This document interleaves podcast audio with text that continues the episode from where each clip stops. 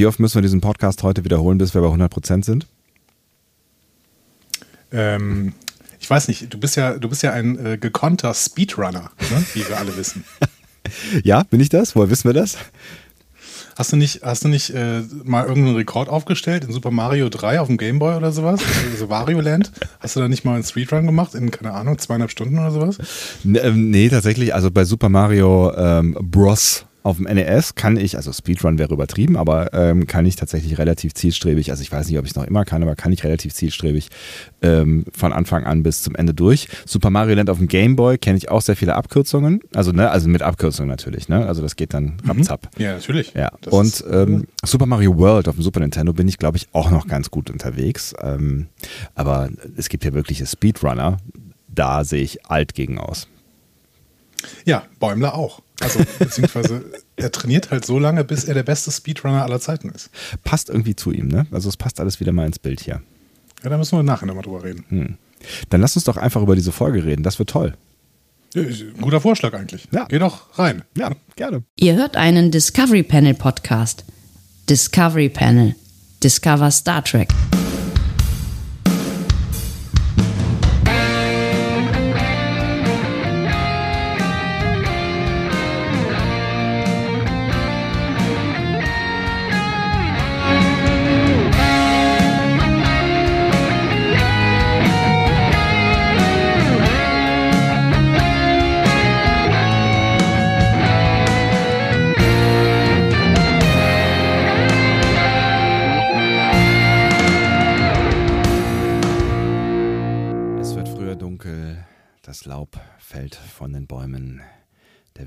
Pustet unsere Gedanken durch.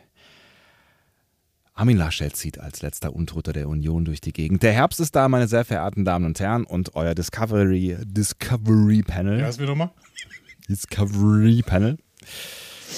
Äh, auch und ähm, bringt euch ein bisschen Sonne zurück in eure Herzen. Vielmehr bringt uns die Serie, über die wir sprechen, eigentlich Sonne zurück in unsere Herzen und damit wollen wir die Sonne weiterreichen und besprechen wieder eine dieser ähm, herausragend interessanten Folgen von Star Trek Lower Decks. Auf dem Panel heute. Du nimmst eigentlich das Fazit vorweg. Wir, wir, müssen doch diese Folge vorher besprechen, bevor wir ein Fazit ziehen. Andreas Dom bin ich. Und Sebastian Sonntag. Und äh, wir haben das Fazit ja eigentlich schon in der letzten Folge vorweggenommen, äh, weil wir irgendwie ja schon darüber gesprochen haben, dass wir, was letzte Folge, dass wir zu gutmütig mit diesen äh, Folgen umgehen, ähm, aber dann festgestellt haben, dass es eigentlich auch nicht, nicht so richtig viel gibt, worüber man äh, streiten könnte es ist, es ist jetzt wieder, also um weiter ein Fazit zu machen am Anfang, es ist jetzt wieder eine, würde ich sagen, etwas ruhigere, ruhigere Folge. Ich bin sehr gespannt, ähm, ob sie dir ähm, nichtsdestotrotz gefallen haben wird. Ich ähm, weiß noch nicht. Wir werden äh, gleich mal drüber reden. Ah, Spannungsbogen. Ah, ich merke schon, Spannungsbogen. Äh, ja. Ähm, I excretus oder ich excretus heißt sie. Ja ist die genau. äh, achte Folge der zweiten Staffel von Star Trek Lower Decks und damit nähern wir uns dann doch mit großen Schritten äh, des äh, Finales dieser zweiten Staffel. Das ist absolut richtig. Und wir müssen mal ähm, demnächst, ich kündige das nur mal an für die weiteren Casts, wir müssen mal demnächst darüber reden, was wir eigentlich mit Prodigy machen. Ja. Ähm, das sollten wir ziemlich bald klären. Aber jetzt nicht. Aber ja, nein, jetzt, ach, wer wird denn jetzt, jetzt an die Zukunft denken? Das ist, wir machen das. Was sagt ihr eigentlich dazu? Ihr könnt doch schon mal was da in die Kommentare schreiben, da unten äh, unter dieser Folge, ne, wenn ihr gerade auf der Homepage seid oder ähm, ansonsten geht doch mal auf die Homepage discoverypanel.de und schreibt mal was in die Kommentare, was ihr ähm, von uns erwartet in Bezug aufs Prodigy. Wir haben eine relativ klare Meinung, glaube ich, aber wir haben noch nicht darüber gesprochen. Wir machen, wir machen das ähm, ganz, ganz nach dem Vorbild der deutschen Bundesregierung und der Corona-Politik. Wir arbeiten uns einfach Stückchen für Stückchen vorwärts und ähm, reagieren dann einfach auf Dinge, die passieren. Auch wenn wir vielleicht im Vorfeld schon wissen könnten, was passiert. Das ist richtig. Ja. Genau. Wir überlegen uns vorher nicht, was wir machen, äh, wissen es aber eventuell schon und äh, gucken dann, wie, inwiefern wir kollidieren. So, I excretus. Ja, ähm, wollen wir, wollen wir da jetzt direkt mit, also wollen wir hier, also wollen wir einfach mal, wollen wir, wollen wir? Wollen wir? Also ich ähm, muss ähm, noch mal kurz was zum Feedback sagen. Ja, gerne. Äh, auf unserer Homepage ging das in eine sehr interessante Richtung. Ähm, es wurde sehr viel über, hm, sagen wir, Schweinkram geredet. ja. Ähm, es, es gab aber auch noch, also deswegen, ich habe das irgendwann mal kommentiert, äh, lustvoll und gesagt, das interessiert sich, äh, das äh, entwickelt sich in eine schöne Richtung. Ähm, dann hat äh, Alexandra zum Beispiel noch von Jeffrey Combs geschwärmt, weil sie dann auch gemerkt hat, wer Jeffrey Combs ist. Ähm, und ich habe jetzt in einem anderen Podcast, äh, liebe Grüße an Björn Sülter und ähm, Claudia Kern an dieser Stelle, mhm. gehört, sie sprechen ihn beide Coombs aus. Ach was, guck mal einer an. Coombs. Wenn die das, wenn die das tun, dann könnte das natürlich. Ja, ich meine, äh, Tomb Raider wird ja auch so ausgesprochen, ne? Stimmt. Und wird gleich geschrieben bis Coombs. auf dieses T. Jeffrey Coombs. Okay, muss ich mir merken. Ähm, also es wäre jetzt, wär jetzt eine Theorie. Wie, wie sprecht ihr ihn aus, wenn ihr ihn aussprecht oder wie hört er sich in eurem Kopf an? Es gibt äh, noch ein Feedback zu ähm, Deus Figendis äh, Versuch, einen Euphemismus für ähm, äh, sich es selbst besorgen. Boah, bin ich heute reduziert. Unmöglich. Äh, Deus, Deus hat auf jeden Fall äh, da erklärt, Rios äh, zu sechst im Raumschiff oder sowas. Und äh, dann hat er mir das nochmal äh, in Breite erklärt. Rios ist ein Raumschiffkapitän, der eigentlich sexuell aktiv ist, fragt Dr. Girardi, aber ohne Crew, dafür mit fünf Hologrammen, die so aussehen, wie er durchs All fliegt. Er ist also sowohl allein als auch zu sechst mit sich selbst. Was glaubt ihr, was er den ganzen Tag so macht? Und diesen Aspekt habe ich versucht, in eine tamarianisch klingelnde Floskel zu verpacken, sodass das Rios allein zu sechst im All einfach das tamarianische Wort für Masturbation sein könnte. Finde ich gut. Finde ich wirklich, ja. also ja, ist auch von der Herleitung, also wenn wenn man, also gerade wenn man die Herleitung kennt, normalerweise ist Witze erzählen, äh, erklären ja irgendwie blöd, ne? aber gerade wenn man die Herleitung kennt, äh, gefällt es mir gut. Und noch zwei Anmerkungen dazu. Sebastian meinte, manche Euphemismen seien eher männlich und manche eher neutral. Mhm. Bei den Trippelstreichen habe ich tatsächlich eher an Personen ohne Penis gedacht und gemeint, äh, vielleicht eher solche mit Fell. Und natürlich ist auf Solo-Deck gehen ein Euphemismus. Ich habe jedenfalls, wenn Jordi und The Seven of Nine sowas sagten, nie gedacht, oh, die robben sich jetzt erstmal ein. War noch was? Bestimmt, aber ich höre es gleich unter der aktuellen Folge. ja, ähm, bevor wir auch irgendwie das, das, äh, das entsprechende Flag jetzt hier setzen müssen, ähm, was wir für das, die letzten Folgen eigentlich auch hätten setzen müssen, ähm, äh, würde ich dieses, dieses Buch der Euphemismen vielleicht für immer schließen, wer weiß. Oder ich falle noch richtig äh, tolle und großartige ein, aber ich bin tatsächlich äh, ein wenig beeindruckt, was da so alles zusammengekommen ist und ähm, naja, überrascht, mit was man euch dann doch so kriegen kann. Ne? Ähm, es gab aber auch noch einen sinnvollen, also, nee, okay, ich. Äh, ja, also sinnvoll, Es gab einen tollen Kommentar noch ja. von äh, Killrock, nämlich dem lieben Robert aus Wien, ja. der schrieb, dass mir wahrscheinlich eine mittelgroße Anspielung durchgerutscht ist. Und das finde ich eine sehr, sehr spannende Anspielung. Mhm. Er ähm, meinte nämlich, also ich, ich hatte gesagt, die Kultur der Königin Paulaner soll ähm, ähm, eine Anspielung auf, ein, auf eine dem Volk ähnlich klingende Romanreihe haben.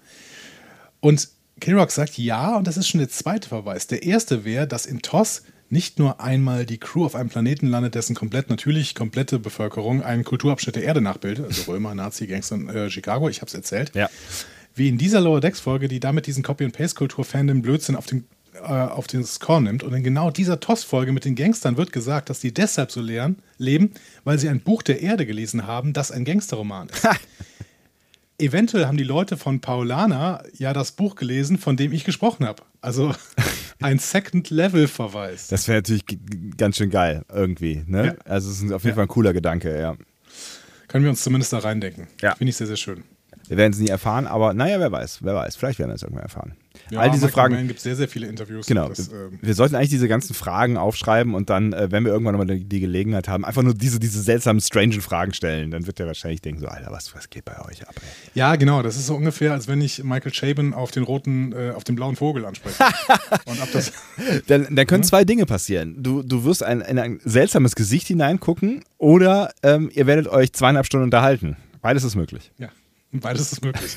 ähm, aber ich freue mich einfach, wenn ich äh, bei der nächsten Picard-Staffel wieder mit Jacqueline über Picard sprechen kann. Das wäre ähm, ja, das immer ja. ein bisschen strange ist. Aber hey, das macht Spaß. Ähm, Macht euch gefasst so. auf dreieinhalb Stunden Folgen. Ja. Ähm. I excretus. I excretus. Ja. Woran hast du gedacht bei Excretus jetzt? Also wir haben ja letzte Woche schon mal kurz darüber gesprochen. Ja, genau. Wir haben letzte Woche darüber gesprochen und ähm, ich habe mir bis dahin noch nicht so richtig viel gedacht, aber nachdem du dann Borg gesagt hast, habe ich gedacht, naja gut, das liegt halt irgendwie auch auf, auf der Hand. Ne? Also, ne? Mhm. Äh, weil es ja auch die passende äh, Borg-Folge quasi dazu gab. Mit dem gleichen Titel. Ähm, also habe ich nicht weiter darüber nachgedacht, sondern fand die Erklärung gut. Genau, aber du weißt jetzt immer noch nicht, was Excretus heißt, oder? Nee, ist richtig. Ja. Äh, ich habe überlegt, ob es Latein ist. Es ist wahrscheinlich Latein. Ich Ja. habe auch kurz an die Scheibenweltromane gedacht, weil es in den Scheibenweltromanen auch so ein latinisiertes äh, ähm, Kommentar gibt. Ich weiß nicht mehr genau. Äh, irgendwas auch mit Excretus. Moment. Das habe ich gleich. Äh, excretus est, äh, also excretus est ex altitudine. Oh. Ähm, Altitudine, genau, so rum. Ähm, aber wenn es Latein ist, dann heißt es so viel wie der Ausgesonderte, der Herausgewachsene oder vielleicht frei übersetzt und damit ähm, kommt man vielleicht dem, was in der Folge erklärt wird, nah, der Ausgeschissene. Okay. Ja. Und äh, Iborg, das hatte ich mir auch noch äh, kurz angelesen, ist natürlich selbst eine Anspielung. Das ist mir völlig ähm, unklar gewesen. Aber auch das alte Star Trek hat natürlich Referenzen eingebaut ohne Ende an, an Popkultur. Ja. Und Iborg ist natürlich eine Anspielung auf so Filme wie I, Claudius oder Bücher wie I, Robot. Oh. Ne? Asimov ist, glaube ich, I, Robot. Ja. Interessant. Ja, finde ich gut. Habe ich noch nicht drüber nachgedacht. Ja. Gut. Aber wir gehen ja jetzt heute Schlag auf Schlag ähm, in die Folge rein. Schlag auf ja- Schlag, ja, genau. Das hatten wir ja besprochen. Das hatten wir ja besprochen. Das hatten wir besprochen. Ja, wir, sind, wir, sind, wir haben beide so ein bisschen ähm, äh, Stress tatsächlich. Ne? Was, ist, was ist da los? Was ist da los? Merkt man das in dieser Folge an? So. Freunde, Freunde, Freunde, los, los, los, los, los. Red schneller, Andi. Peitsch. Gewinne, gewinne. Ah, okay. Äh, Autorin dieser Folge ist Anne Kim. Äh, genau genommen Anne Ashesha Kim. Habe ich auch noch nie den Namen gehört. Ashesha. Nee, ich auch nicht. Äh, A-C-A-C-I-A. Assessia. Assessia. Eigentlich ein ganz schöner Name. Ja, das stimmt. Ähm, die ist fester Teil des Writers Rooms. Mhm. Das war sie auch schon bei High School Musical der Serie und bei New Girl. Ach. Da hat sie dann jeweils auch eine Folge selbst geschrieben und in der ersten Staffel ähm, von Lower Decks hat sie schon Moist Vessel geschrieben. Ah, guck mal, New Girl. Ja. Mir ist dabei mal aufgefallen, Mhm. wenige Frauen im Produktionsteam, oder? Ähm, ja, wir sprechen zumindest über wenige Frauen, aber das äh, ja, scheint das ja dann zu bedingen, offensichtlich, ja. Das Hm. ist ungewöhnlich für eine neue Star Trek-Serie. Ne? Finde ich auch, vor allen Dingen, weil wir ja auch gelernt haben, also nicht zuletzt auch in unserer Community, dass ähm, äh, das Star Trek Nerd sein ähm, sich nun wirklich nicht auf das männliche Geschlecht äh, beschränkt.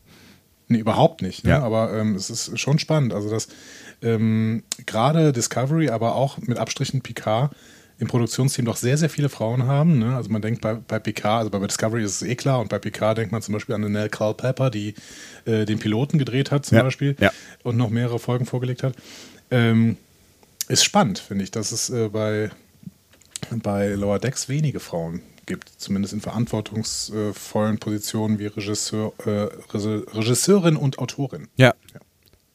Tja, Mal ein bisschen beobachten. keine Ahnung. Also, ja, weiß man auch nicht genau, Ja, woran es liegt. ne? es ist ja. genau. Es ist wenig, worüber wir was sagen können, aber es Genau. ist einfach eine Beobachtung. Ja, Genau. Punkt. Ähm, Regie hat an dieser, äh, bei dieser Folge wieder ein Mann geführt, nämlich der häufigste Regisseur bei Lower Decks, Kim Arndt. Der äh, hat vor Lower Decks nicht viel gemacht, jetzt aber schon die sechste Folge von 18, also ein Drittel aller Folgen hat er gemacht. Das ist schon eine ordentliche Nummer, ja. Ja. Und es waren bis jetzt die besten, muss man sagen. Also in der ersten Staffel waren es Envoys, äh, Cupid, Errant Arrow, äh, Veritas und hier jetzt schon K-Shon, His Eyes Open und äh, die Knallerfolge An Embarrassment of Duplas, wo wir sagen, äh, wahrscheinlich ähm, mit die beste Folge. Ja. Ne? Mit äh, äh, The Rise of Vindicta. Ja, hat auf jeden Fall äh, ja, großen Spaß gemacht äh, und äh, nicht nur Spaß. Also, ja. Ja, auch Tiefe, genau. Ja, das genau. wollt- wolltest du damit andeuten. Das wollte ich damit andeuten, genau. Vielen Dank, dass du, dass du mich erklärst. so, was sagst du über den Teaser? Ähm, schöne Situation. ähm, hat, hat natürlich wirklich nichts mit, äh, also es hat ein bisschen was mit der Folge zu tun. Ne? Es nimmt so ein bisschen äh, so diese, diese äh, Frage hera- der- Wertschätzung. Ähm, ne? Also das macht eigentlich dieses Kapitel der Wertschätzung so ein Stück weit auf. Ne? Ja. Äh, auch wenn, äh, wenn das, was da gerade jetzt so rein faktisch passiert, nachher nichts mehr damit äh, mit zu tun hat. Ne? Aber es ist natürlich erstmal ein schönes Szenario, dachte ich, ne? wie die da auf diesem Ding, was auch immer es ist, äh, rumlaufen und ähm, da irgendwas reparieren und schöner Blick dann auf die äh, Cerritos und so, ne? Ähm, und das ist natürlich, also ja, es war so ein bisschen absehbar, finde ich, aber es war trotzdem irgendwie ein lustiger Moment, als die Cerritos dann verschwindet und die stehen dann da und so. Äh, wie Es viel war vor allen Dingen wir noch? absehbar, weil ja. wir selten einen Teaser hatten, der komplett schon so im Trailer drin war, oder? Ach so, ja, auch das, ja. Mhm. Das ist irgendwie, okay. Ähm, Aber das ist so lange her, dass, ich, dass, dass mein Gehirn das äh, alles wieder verdrängt hat. Ja, Ja, das, äh, das kennen wir ja. Ja. Dori. Ne? ja genau. Ähm, der Satellit, auf dem die da rumstehen, hat übrigens ein ähnliches Design wie das kryogene Modul in The Neutral Zone, also bei TNG, erste Staffel. Ah. War es TNG erste Staffel? Neutral Zone? Ah, Mist. Ja, oder zweite. Aber ich, ich glaube, erste ist, kann, kann schon hinkommen. Auf jeden Fall am Anfang. Am Anfang, ne? Folge 1, tatsächlich. 26. Folge. Das heißt ganz knapp. Ja. Ganz knapp noch erste Staffel, ja. Ähm, ja, unsere Ensigns fühlen sich halt als Teil der Crew, werden von der Cerritos verlassen, weil Freeman einen Notruf bekommen hat. Übrigens ein Notruf der USS Bakersfield. Was sagt uns das? Ne? Äh. Als geübter Lower Decks-Zuschauer. Ha. Achso, du fragst jetzt mich also als geübter Lower Decks. bist- Ich du bin, ich bin, ich geübter bin ein Lower Decks, ge- oder? geübter. Wow, wow. Bin ich jetzt geübter Lower Decks Zuschauer? Mann. Ähm, nix. Bakersfield. Bakersfield. California, California Class. Ach so, wegen des, äh, wegen des Namens meinst du jetzt? Ja. Genau. Mhm. Bakersfield ist die Stadt, in der die California State University liegt, wo, glaube ich, übrigens Mike McMahon äh, studiert hat. Das heißt, äh, ne?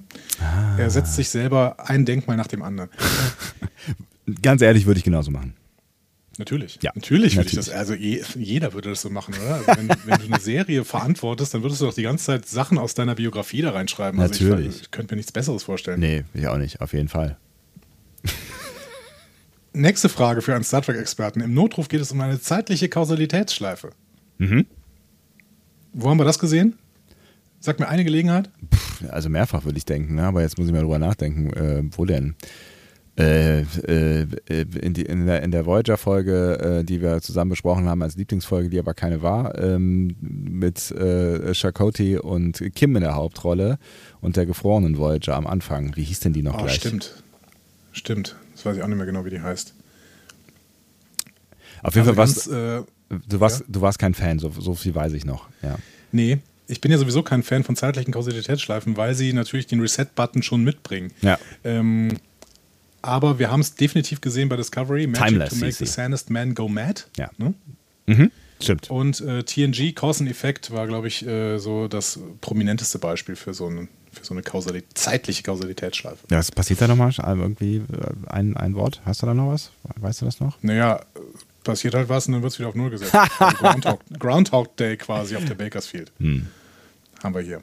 Ja, ja, und ge- ge- genau das passiert dann offensichtlich auch, weil die kriegen den- Notruf dann auch gleich nochmal. Ja, genau. Und nochmal. Ja. Und nochmal. Ah ja. Ja, ich frage mich nur, was die Cerritas dann tun kann. Also warum der No- Notruf, also die Cerritas fliegt dann dahin und dann sind die auch in der zeitlichen, naja, es ist keine Ahnung, ich verstehe es nicht so richtig. Vielleicht können die ja von Ähm. außen irgendwie. Ich habe mich das auch gefragt tatsächlich, aber ja. Freeman scheint sich auf jeden Fall äh, als ähm, Stichwort, um auf Warp zu gehen, für Warp Me entschieden zu haben. Ja, das ist schon das zweite Mal, dass sie das sagt. Ja, das ist aber auch ganz schön. wirklich ihr Spruch zu sein. Ja, Warp Me. Tandy hofft, dass die Cerritos schnell zurückkommt. Schnitt, sechs Stunden später. ähm, die, unsere Ensigns werden äh, noch in Decken gehüllt und äh, aufgewärmt und ähm, Tiana überlegt, ihnen noch neue Lungen wachsen zu lassen. So viel zum Thema Wertschätzung, ja. Mhm. Ähm, aber wir sehen Thermodecken, die wir schon in TOS gesehen haben. Das heißt auch hier wieder, wir sind voll von Verweisen in dieser Folge. Ja, jetzt kann man natürlich drüber streiten, äh, aber das können wir ja am Schluss nochmal, weil es ja nochmal aufgegriffen wird. Ne? Jetzt kann man drüber, drüber streiten, ob man den nicht einfach hätte nochmal eben kurz einsammeln können. Aber naja, mein Gott. Das ist ein Notruf, ist Notruf, ne? Ja, sie haben sie vergessen. Also vergessen, meinst du? Ja, Ich dachte, das wäre eher so Das- Priori- das Sagt das, sagt das das? thematisieren sie ja nachher noch. Ne? Ernsthaft? Also, das habe ich nicht Ähm, gecheckt. Okay. ja. Das geht nach dem Intro ja weiter. Ne? Also Ja. die, äh, Dr. Tiana äh, behandelt die Ensigns, äh, Mariner schreit Freeman wütend an. Ne? Ja. Also alles wie immer. Und Shax äh, sagt dann noch, hey, aber auf dem Schiff sind wir doch alle gleich. Und Ransom, äh, die schlafen auf einem Flur. Es gab so ein paar One-Liner in dieser Folge, die ich mir rausgeschrieben habe, weil ich sie so gut fand. Ja, finde ich auch. Fand ich auch gut. Ähm, ja, Ransom gibt dann aber vor allen Dingen an äh, Mariner zurück, wenn ihr eure Stiefel angemeldet hätten, äh, hättet, dann hätten wir euch auch nicht zurückgelassen. Das heißt, die haben die Stiefel nicht angemeldet, ne, diese Gravity Boots, Ja. das ist ja auch ein Thema in The Undiscovered Country, ne, deinem Lieblingsfilm. Mhm. Ähm, und äh, Mein den lieblings besprechen wir film bestimmt noch irgendwann. Ja. Ja. ja. Und äh, Ransom sagt damit ja quasi, dann hätten wir es auch gemerkt, dass ihr noch draußen seid. Das heißt, äh, ähm, es, es war nicht der alleinige Fehler der Brückencrew. Ja, darauf will Ransom es schieben, aber Ja. Mariner sagt dann ja, völlig egal, die Lower, Decke, Lower Deckers sind doch für euch sowieso nur Abfall. Hm. Und äh, Freeman sagt, nein, ich treffe jeden Tag Leben und Todentscheidungen für die ganze Crew. So. Und ich finde, damit ist der Grundkonflikt dieser Folge ja schon gesetzt. ne? Ja. Also die Lower Deckers fühlen sich nicht gewürdigt und die Offiziere haben keine Ahnung von den Lower Deckers. Ja. So. Ja, ist es. Also ich meine, das war jetzt irgendwie, äh, aus meiner Perspektive wäre es keine Entscheidung für Leben und Tod gewesen, so, weißt du, also das wäre jetzt, eine, also einmal schnell rüberbeamen hätte die ganze Sache vermutlich jetzt nicht, weißt du. Nein, das wäre wahrscheinlich schnell gegangen. Mal abgesehen davon, dass die in einer temporalen äh, ähm, äh, Zeitschleife gefangen sind und ob die da jetzt eine Schleife mehr oder weniger drehen, wird wahrscheinlich auch keinen Unterschied machen. Also die anderen da. Ja, man weiß ja nie, wann die aufhören. Das ist wie beim Murmeltiertag. Weißt du, warum der, aus dem Murmeltiertag wieder rauskommt? Ähm, weil er ein besserer Mensch geworden ist. Durch die Kraft der Liebe. Aber so richtig gecheckt hat man das auch nicht, dieses Ende, oder? nee. Der ist auch ein bisschen schräg, der Film, aber trotzdem ist er groß. Ich mag ihn sehr, sehr gerne. Ja, er lebt halt von Bill Murray. Mariner soll jetzt auf jeden Fall Ruhe geben. Warum? Weil ein Starfleet Drill Instructor äh, später für Crew-Tests auf das Schiff kommt und Freeman nicht möchte, dass ihre Punktzahl durch Mariner beeinflusst wird. Und ähm, das sehen wir dann auch. Die Ja. Crew meldet sich in einem riesigen Raum voller Simulator-Holopoden Oh. und äh, wird von einer Pandronierin namens Sharien Yem begrüßt. Mhm. Wie wird die nochmal ausgesprochen auf Englisch? Habe ich schon wieder vergessen. Weiß ich nicht. Sherry? Sherry, Sherryam? Weiß ich nicht. Sharian? Sharian Yem? Also wir nennen sie entweder Yem oder Sherry, würde ich sagen. Okay. Sherry. Also, vorher gibt es noch so einen anzüglichen Gag ne, von Winger Binston, äh, dem, dem, äh, dem ähm, One-Man-Show-Typen. Ne? Ja. Der äh, sagt dann, ja, die Padronier sind also dreigeteilt. Mhm. Dann bin ich eine dreifache Bedrohung. Ah, Jesus. ja, ja, ne, auch hier kann man, äh, also hier noch nicht so direkt, aber auch hier schon mal der Verweis darauf, dass man sich mal wieder darüber unterhalten kann, äh, wer denn die Zielgruppe dieser Serie ist oder wer auch vor allen Dingen nicht die Zielgruppe dieser Serie ist. Ja, Ja. ja genau. Ich finde es ja schade, dass, äh, dass diese Serie nicht da nicht aufs Ganze geht, sondern so amerikanisch pixel, gepixelt ist an ein paar Stellen. Aber dazu später mehr. Dazu später mehr. Ähm, Pandronia selber kennen wir aus der TAS-Episode Bam. Äh, da gibt es den Pandronier namens Ari Bin Bam. Äh, der beobachtet Kirk und Spock erst und nimmt sie später auch gefangen. In der Folge wird uns übrigens erklärt, dass Pandronier sehr hoch entwickelt sind. Mhm. Da Und kann- dass junge Pandronier Eierlinge heißen. Vielleicht sind die Pandronier auch gar keine Säugetierspezies, aber das interessiert uns nicht so richtig. Und das mit dem Hochentwickelt, da müssen wir nochmal drüber sprechen, auf jeden Fall dann. Ja, können wir gleich mal gucken. Mhm. Genau, ja. Ähm, ja, alle Offiziere sind versammelt. Erstmal auffällig, es sind zwei Klone oder eineiige Zwillingspaare dabei. Mhm. Ähm, wenn ihr euch dieses Bild nochmal anguckt, wo die alle da drin stehen, in, in der ersten Reihe relativ weit rechts und in der dritten Reihe noch weiter rechts, die sind völlig identisch. Und das zweite Paar ist in der dritten Reihe relativ weit links. Da stehen dann ähm, immer so mit, mit ein bisschen Abstand zwei exakt äh, identische Crewmitglieder. Entweder haben sie hier gespart oder ähm, die wollen uns damit irgendwas sagen. Und das wird, es ist eine Anspielung, die, die wir noch nicht verstanden haben. Ja, genau. Dann, dann wollen sie uns irgendwas sagen. Ach so, ja. Hm. Ich dachte so für die Zukunft. Äh, aber ja, Ja. du hast recht. Ja. Offensichtlich haben sich auch äh, laut Twitter ein paar AutorInnen in die Crew malen lassen. Ach echt? Ja. Äh, gut, wenn die Gelegenheit mal war, eine große Menge darzustellen, wo nicht jeder irgendwie interessant sein muss, dann kann man sich halt auch dann mal selber reinmalen lassen. Ja, warum nicht? Ich, Finde ich ganz nett. Absolut. Sherry hält ihnen dann so eine kurze Motivationsrede. Mhm. Und dann erklärt sie, dass die Crew anhand von Abenteuern früherer Sternenflottencrews getestet wird, wird in diesen Holopods. Und da habe ich schon gedacht, Ja. Himmel. Ja. Ja, ich führe jetzt auch mal sofort ein paar von den Szenarios auf, die dann da an der Tafel stehen, beziehungsweise auch später irgendwie gemacht werden. Kobayashi Maru, ne, relativ klar, ne, das ist dieser berühmte Offizierstest, ist ja quasi auch schon eine äh, Simulation in, in Wrath of Khan, wird später auch später äh, öfter darauf angespielt. Genau. Und äh, auch mehrfach, ähm, mehrfach noch, noch wiederholt und zu sehen sein, ne? auch in den New Track-Filmen. Genau. Tribble Troubles heißt einer. Der äh, wird später da Tribble Infest, Infestation genannt. Vielleicht ist das auch ein Sequel. ähm, genau. Also eine Reihe von Episoden, TOS, TAS, DS9 ähm, und so weiter. Ne? Also, ja, beziehungsweise und so weiter. Wahrscheinlich nur noch die Shorttracks. Ne? Also TOS, TAS, DS9 und ein Shorttrack. Ja, genau. From Q to Q. ja. Ähm, also bezieht sich auf alle möglichen Q-Episoden. Äh, Cause and Effect. Ja. Äh, später heißt das Ding auch Zeitschleife. Also Time Loop. Ähm, da ähm, beziehen wir uns auf das, was wir eben gesagt haben. Ja. Natural Selection. Das ist so eine TNG-Episode, heißt Unnatural Selection. Und da geht es irgendwie so um äh, rapide Alterung von irgendwelchen Leuten. Ähm, Ist das die, die Ja, Folge, wo, wo mit diesen ähm, mit diesen genetisch äh, äh, veränderten äh, Kindern, die dann junge Erwachsene sind und äh, mit Pulaski und so? das weiß ich nicht mehr. Egal. Äh, ähm, Ich kann es auch, ich auch selber Pul- nachgucken. die jungen Greise heißt die auf Deutsch.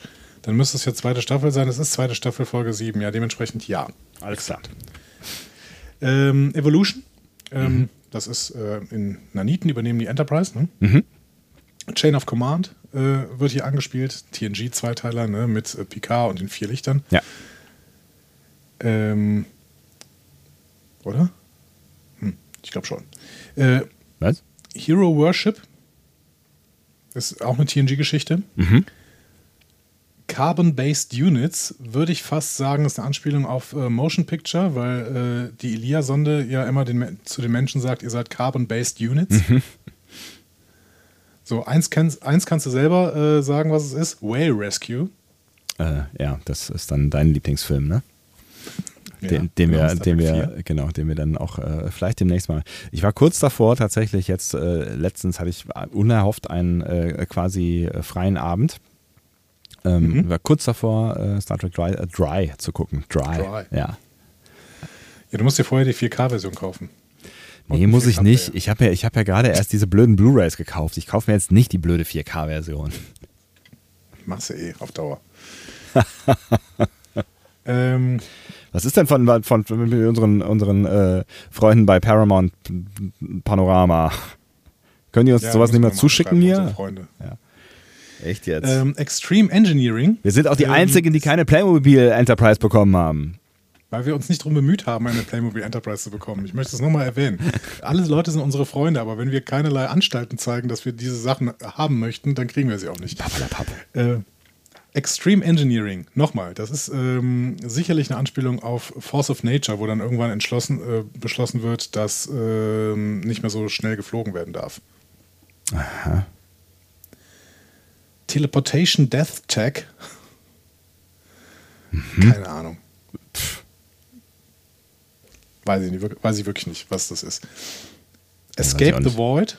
Mhm. Ähm, äh, es gibt eine Folge von Voyager, die heißt The Void. Da ist Voyager in so einer äh, riesigen äh, Leere gefangen Ja. und muss da irgendwie rauskommen. Ja.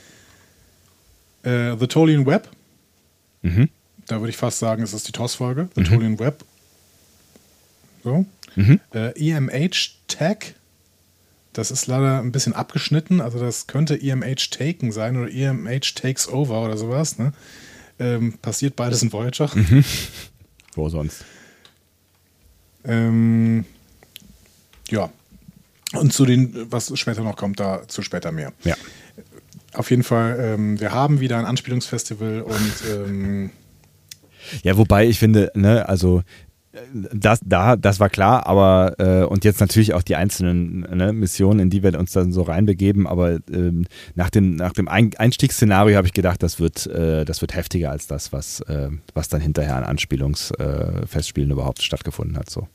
Ja, da müssen wir im Fazit nochmal drüber reden. Okay. Ich äh, habe das Gefühl, dass wir da so ein bisschen äh, unterschiedlicher äh, Ansicht sind. Naja gut, aber vielleicht habe ich, habe ich auch einfach 100% der Anspielungen verpasst. Das würde ich jetzt auch nicht vollständig ausschließen.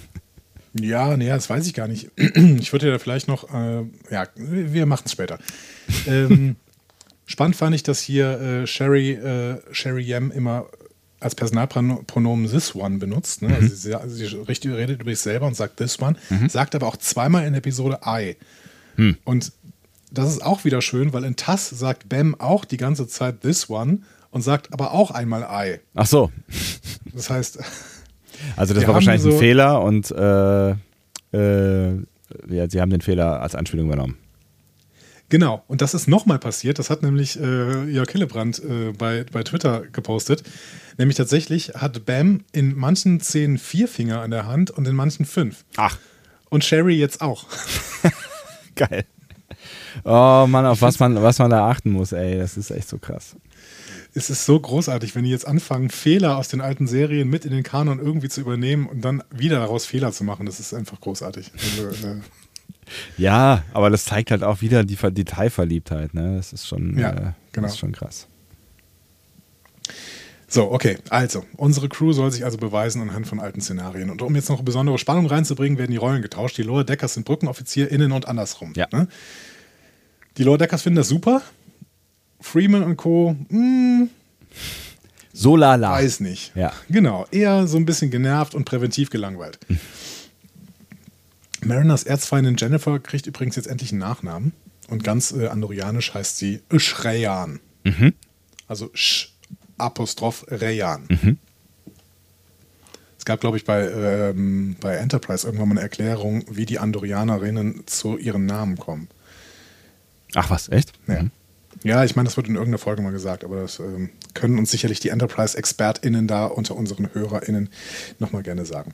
Gerne. Ähm, ja, aber Jennifer, ich finde es schön, dass Jennifer jetzt so eingeführt worden ist, nachdem es äh, eigentlich so ein Spruch war, der Tony Newsom beim, ähm, beim Synchronisieren rausgerutscht ist. Jennifer.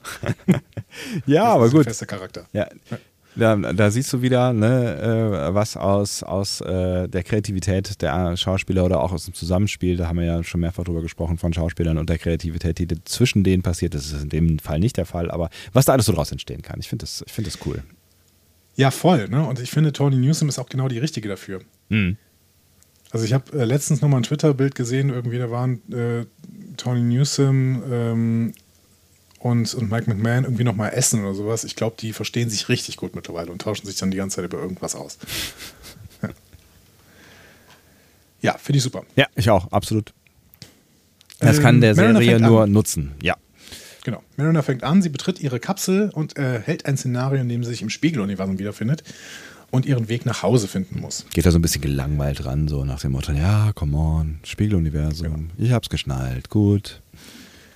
Sie taucht dann zuerst in ihre Rolle ein ne, und spielt dann auch so ein bisschen Vindicta. Ne? Also es ist so ein bisschen mit dem Lachen von Vindicta aus Crisis Point. Ne? ähm, beschließt dann aber von ihren Zielen abzuweichen, in der Hoffnung, das Tyrannische Imperium zu infiltrieren und von innen zu zerlegen.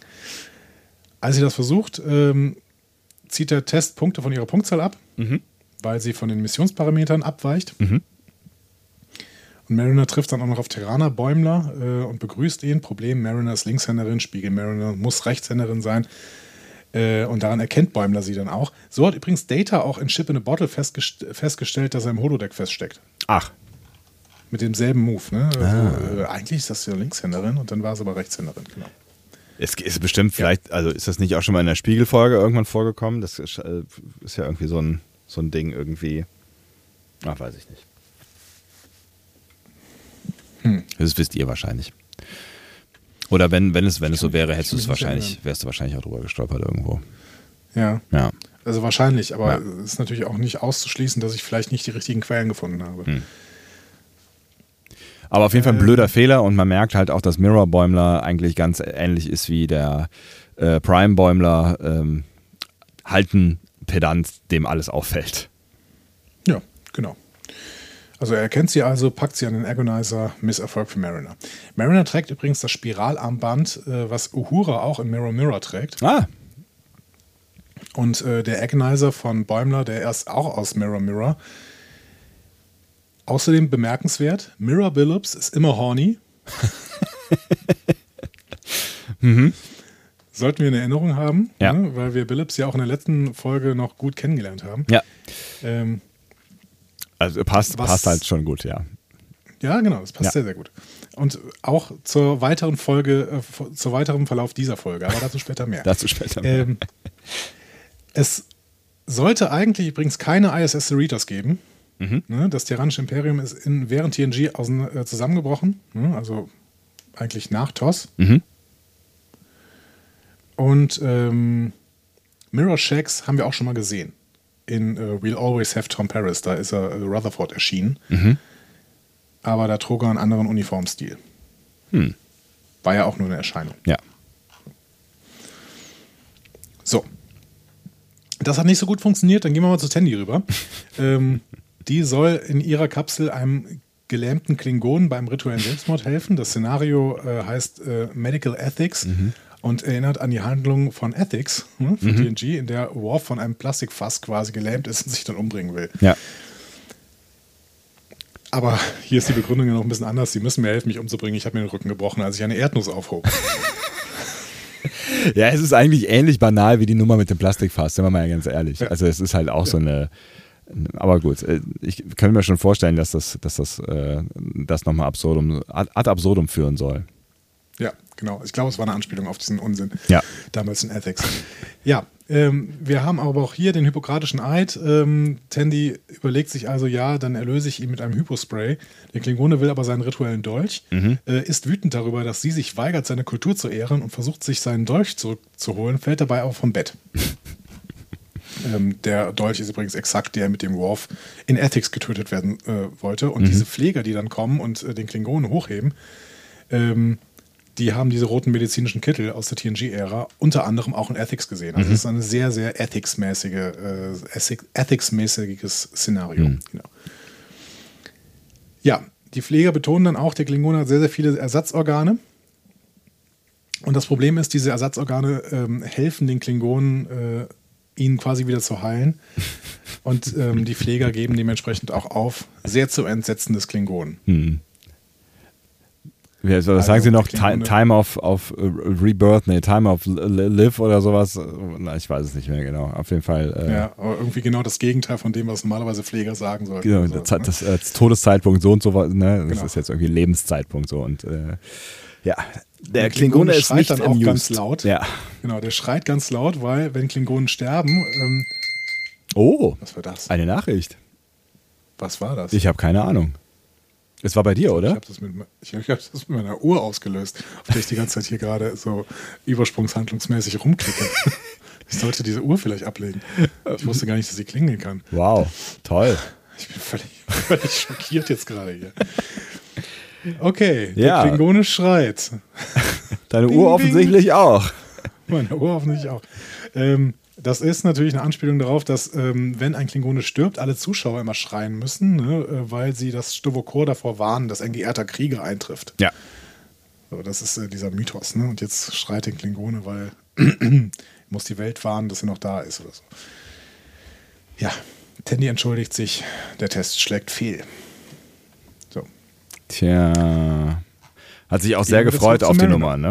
Äh, genau. Und jetzt ist, sie Ja. ein bisschen down, aber gut, ja. Ja. Zurück zu Mariner. Nächster Test. Äh, In einer alten Westernstadt. äh, Sie bekommt sofort äh, Punkte abgezogen, als sie versucht, in so einen Saloon zu gehen. Ähm, Schaut dann rüber und sieht, äh, dass ihre Gruppe Pferde besteigt und geht dann auch zu einem rüber. Ähm, Kann aber nicht reiten, obwohl sie in der Vergangenheit Unterricht hatte. So, also sie wird ähm, sofort wieder abgeworfen und das Pferd zertrampelt sie. und damit ist der Test äh, wieder fehlgeschlagen. Ja, ging schnell. interessant, dass die Figur Mariner immer mehr mit Tony Newsom zusammen äh, Mariner hat als Kind zwei Jahre Reitunterricht genommen. Tony Newsom ist auf einer Farm aufgewachsen und Ach. hat Pferde geritten und nahm sogar an Rodeos teil. Guck mal einer an. Sehr, sehr schön. Ja, auf jeden Fall. Ähm, genau. Kommentar von Mariner war ja auch gefangen im Cowboyland. Das ist ein Klassiker der Sternenflotte. Ne? Ähm, und das stimmt. Ne? Wir haben in TOS Spectre of the Gun. Wir haben in TNG A Fistful of Datas und wir haben in Enterprise North Star. Ich glaube, die Anspielung hier bezieht sich auf Spectre of the Gun, weil ähm, wir sehen auch diesen leuchtend roten Himmel und Gebäudefassaden entlang der Straße und sowas. Das sind die Malkotianer in TOS, am Old West Planet quasi. Okay.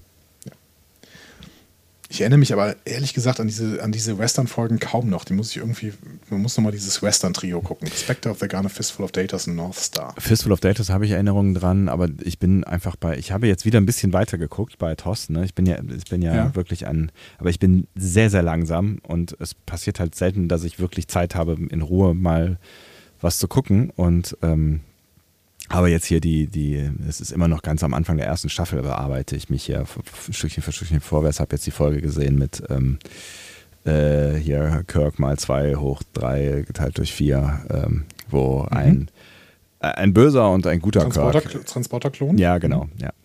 Ganz großes, auch ganz großes schauspielerisches ähm, Spektakel, möchte ich sagen. Aber gar, gar keine blöde Folge eigentlich. Nee, Ja. nee, die ist, äh, ich glaube auch, die kann man sich ganz gut angucken. Ja.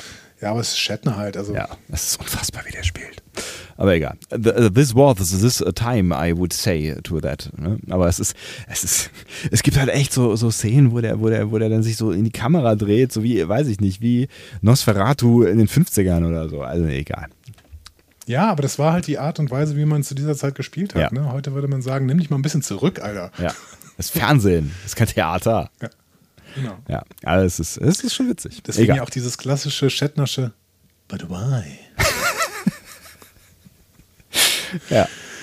Wenn du, wenn du mit Star Trek Friends zusammen bist, dann musst du sie äh, zwischendurch, wenn du irgendwas nicht verstehst, musst du sie einfach mal äh, theatralisch angucken und sagen, But why? Ja. Und alle wissen sofort Bescheid.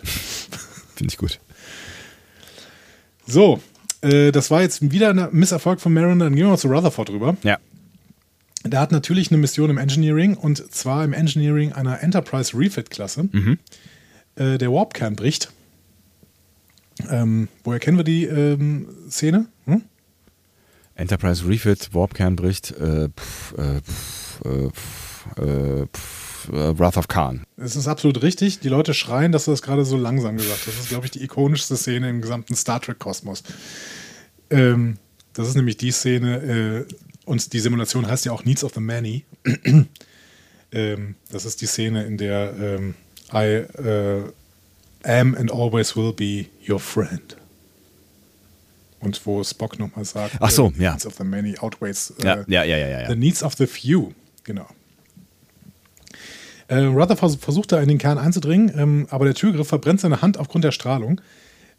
Das wäre auch in Zornes Khan passiert, aber Spock hat sich extra so riesige Handschuhe angezogen, bevor er dann gestorben ist. Gut. Hätte er sich auch sparen können, aber gut. Also ist Äh, das jetzt vielleicht nicht aufgekommen. Ja, wer weiß. ja, genau. Also Rutherford zeigt uns das ja, dass Ja. er das mit seinen Stiefeln macht. Ja.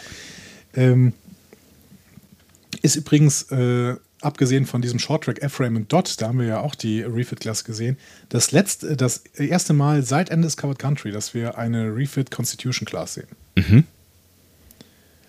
Und das erste Mal diese roten Uniformen aus dieser äh, Zeit seit äh, Voyager in Flashback die Excelsior besucht hat. Mhm.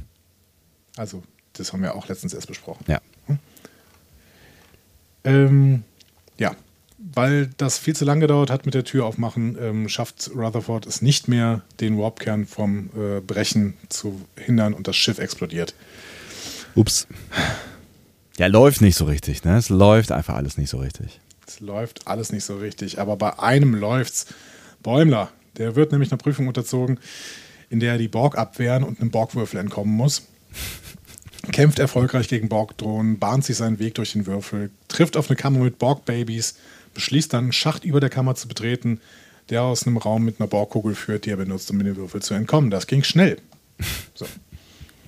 Der Würfel hat so eine Escape Sphere, das äh, Konzept kennen wir aus First Contact. Allgemein kennen wir, glaube ich, diese ganze Nummer so ein bisschen aus Q-Who, auch mit den Borg-Babys. Die kommen, glaube ich, nur in Q-Who vor und in Voyager wird uns nochmal ein paar Folgen erklärt, warum es Borg-Babys gibt. Aber ähm, im Endeffekt ist das Ganze Q-Who-mäßig, finde ich. ne? Auch die Folge haben wir besprochen schon. Ja. Vor Unzeiten. Ja, mein Eine Gott. der ersten, eine, der, eine unserer ersten Lieblingsfolgen tatsächlich. Ja, ist das so? Boah, was du alles Ja. weißt. Ich glaube, die vierte oder sowas wahrscheinlich. Ähm, der Test endet auf jeden Fall mit dem Bestehen. Aber Bäumler ist unglücklich, weil er hat nur 79 Prozent erreicht. War das eine Anspielung auf Seven of Nine? Ich bin mir nicht ganz sicher. Äh, ähm, er will es dann besser machen und fragt, ob er den Test nochmal machen kann. Der Computer sagt, ähm, naja, aber bei einem nicht bestandenen Ergebnis wirst du vom Test ausgeschlossen. Und er sagt, starte den Test neu. Und schön ist, wie bei einem Videospiel wiederholt sich die Musik der Borg-Simulation jedes Mal, wenn Bäumler das Programm neu startet. Das wäre gar nicht aufgefallen, Und- aber ist ja geil. Ja. Das Stück, was da läuft, ist Ron Jones Captain Borg Track aus The Best of Both Worlds Part 1. Natürlich. Natürlich. Ähm, ja. Bäumler ist dann ganz klar im Speedrunning-Modus. Ne? Er wehrt dann äh, beim äh, zweiten Mal die Drohnen ab. Äh, Also die Borg-Babys dann findet, nimmt er sie mit, bevor er auf die Kugel fliegt. Schafft es auch neu, äh, erneut, kommt aber nur auf 83 Prozent.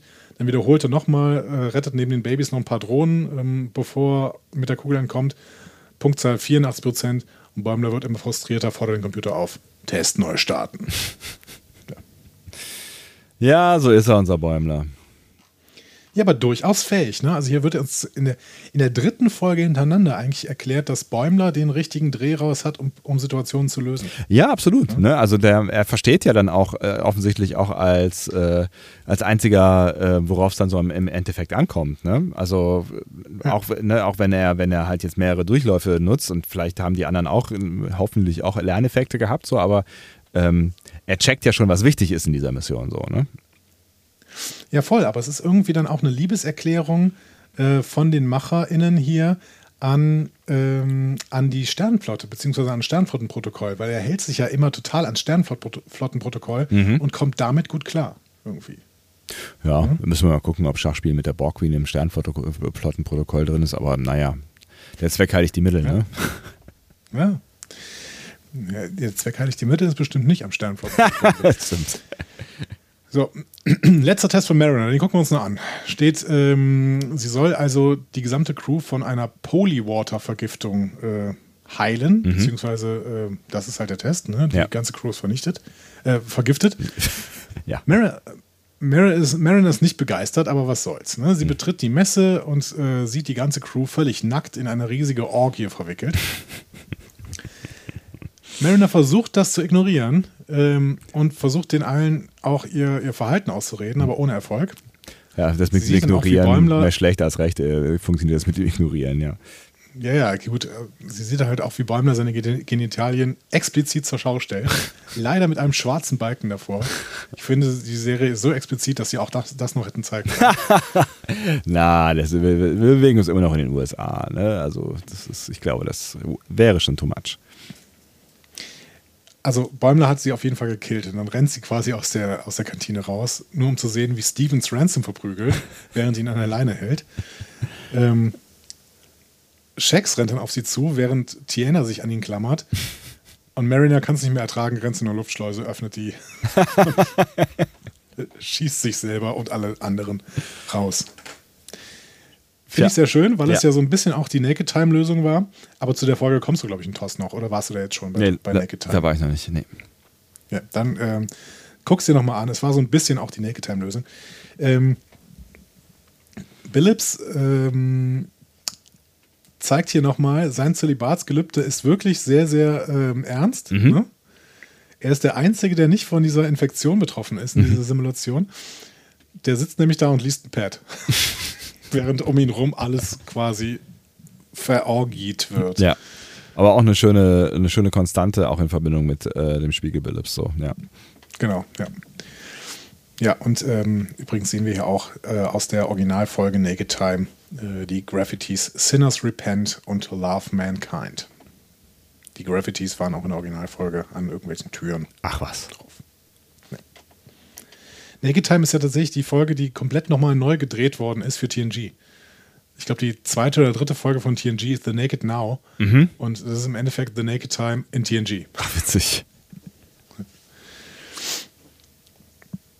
Das, obwohl Naked Time wirklich nicht die beste Folge war und Naked Now ist es auch nicht, aber gut. Ja, es zieht halt Ähm, irgendwie, ne? Wenn es schon im Titel ist und so. Ja, maybe. Aber in den USA? Hm, weiß ich nicht. Sollten vielleicht auch nicht in unseren anti-amerikanischen Klischees verhaftet bleiben. Also es geht ja auch nur um, es geht ja nicht um das, was. Äh, das heißt ja nicht, dass wir, dass die ganze Gesellschaft äh, diesen Maßstäben äh, beiwohnt. So, es geht ja darum, was irgendwie ähm, die Öffentlichkeit daraus macht. Und das sind ja meistens dann irgendwie, Disney. genau, und eine Mischung aus Disney und Gesetzgebungen. Am Ende dieser ganzen Tests sinkt die durchschnittliche Punktzahl des Schiffes auf jeden Fall auf 37 Prozent. Aber wer übrigens gut abschneidet, das sieht man auf dieser Übersicht, ist Fähnrich Barnes, die Trill, die mit Rutherford ausgegangen ist. Ah. Ähm, wir haben nämlich damals, als sie mit Rutherford ausgegangen ist, ja auch gelernt, dass die in der Cetacean Ops arbeitet. Ne? Also bei den Delfinen. Ja, genau. Mhm. Und die arbeitet jetzt in der Simulation Whale Rescue. Ja, ich meine, es, äh, Also kein Wunder, dass die eine große, gute Punktzahl macht. Ich wollte gerade sagen, das äh, passt ja wie äh, äh, Flosse aufs. Ach, so egal. Ja, also, wenn du, wenn du schon dahin abbiegst, ich lass dich dahin gehen. Kein Problem. Nee, nee, ist schon okay. Free Willy. äh, Mariner, Tandy und Rutherford ähm, genießen dann zumindest in Freemans Bereitschaftsraum die Annehmlichkeiten vom Offiziersdasein, äh, Dasein, nämlich mehr Rezepte im Replikator. Ja. Weiterhin sehr sinnlos übrigens, aber okay. Ja, also, absolut. Aber äh, man kann sich über die kleinen Dinge freuen, wie Pesto. Was ist dieses salzige Zeug? Er sagt Ich irgendwie habe das irgendwas in die Richtung. ich hab Ja. mich daran erinnert, dass ich lange keine Nudeln mit Pesto mehr gegessen habe. Dabei habe ich das in meinem, in meinem Studium habe ich davon gelebt. Ja, ich wollte gerade sagen, es ist halt, man, man entwickelt sich halt weiter seit nach dem Studium. Ja, aber trotzdem, eigentlich ist Nudeln mit Pesto immer noch eine adäquate Mahlzeit. Ich muss da noch mal irgendwie, ich muss da noch, noch mal hingehen. Absolut, vor allen Dingen, wenn es ein gutes Pesto ist. Also man kann ja auch ein Pesto selber machen und ähm, dann, also ich finde, es das hat schon eine Berechtigung, absolut. Der feine Herr. Ja, Pesto selber machen. ist gar nicht so schwierig, wirklich nicht. Und äh, es schmeckt vielleicht sogar noch einen Tacken. Es gibt auch gute Pesti, das ist der Plural, Ja. im, ja. äh, äh, im. Supermarkt. Pestata. ja, Pestata. Typische spanische Pestata. Ähm, gut. Also demnächst Pesto essen bei dir mit selbstgemachtem Pesto. Ich freue mich. Ähm, Ja, ich mich auch. So, die Ensigns sind geschockt, ähm, dass sie in allen ihren Prüfungen so schrecklich durchgefallen sind, hätten nie gedacht, dass die Führungsaufgaben der leitenden Offiziere offensichtlich so anspruchsvoll sind. Ähm, wir übrigens auch nicht. Ähm, Bäumler ist nicht da. Lord Rutherford ist er immer noch im Test und Mariner spekuliert, ja, wahrscheinlich hat er auch versagt und ist zu verlegen, um es zuzugeben. Mhm. Denkst du? Wir sehen dann aber, Bäumler ist immer noch in seiner Übung mit dem Borg, wiederholt den Test immer wieder, ändert seinen Ansatz jedes Mal, schafft es bis 94% zu erreichen. Der Computer platziert ihn schon unter den besten 10% aller Zeiten, aber er ist immer noch unzufrieden mit der Punktzahl und wiederholt den Test weiter. Ja, Mariner gibt es nicht gerne zu, aber sie gibt es zu, dass die Jobs der leitenden Offiziere offensichtlich schwieriger sind, als sie dachte. Obwohl Tandy antwortet, ja, wahrscheinlich erkennen die aber, dass unsere Jobs auch schwierig sind. Schnitt. Schnitt. Immer wenn Tandy irgendwas sagt, gibt es danach einen Schnitt und es wird genau das Gegenteil gezeigt. Ah, die Ja. arme Tandy. Ja.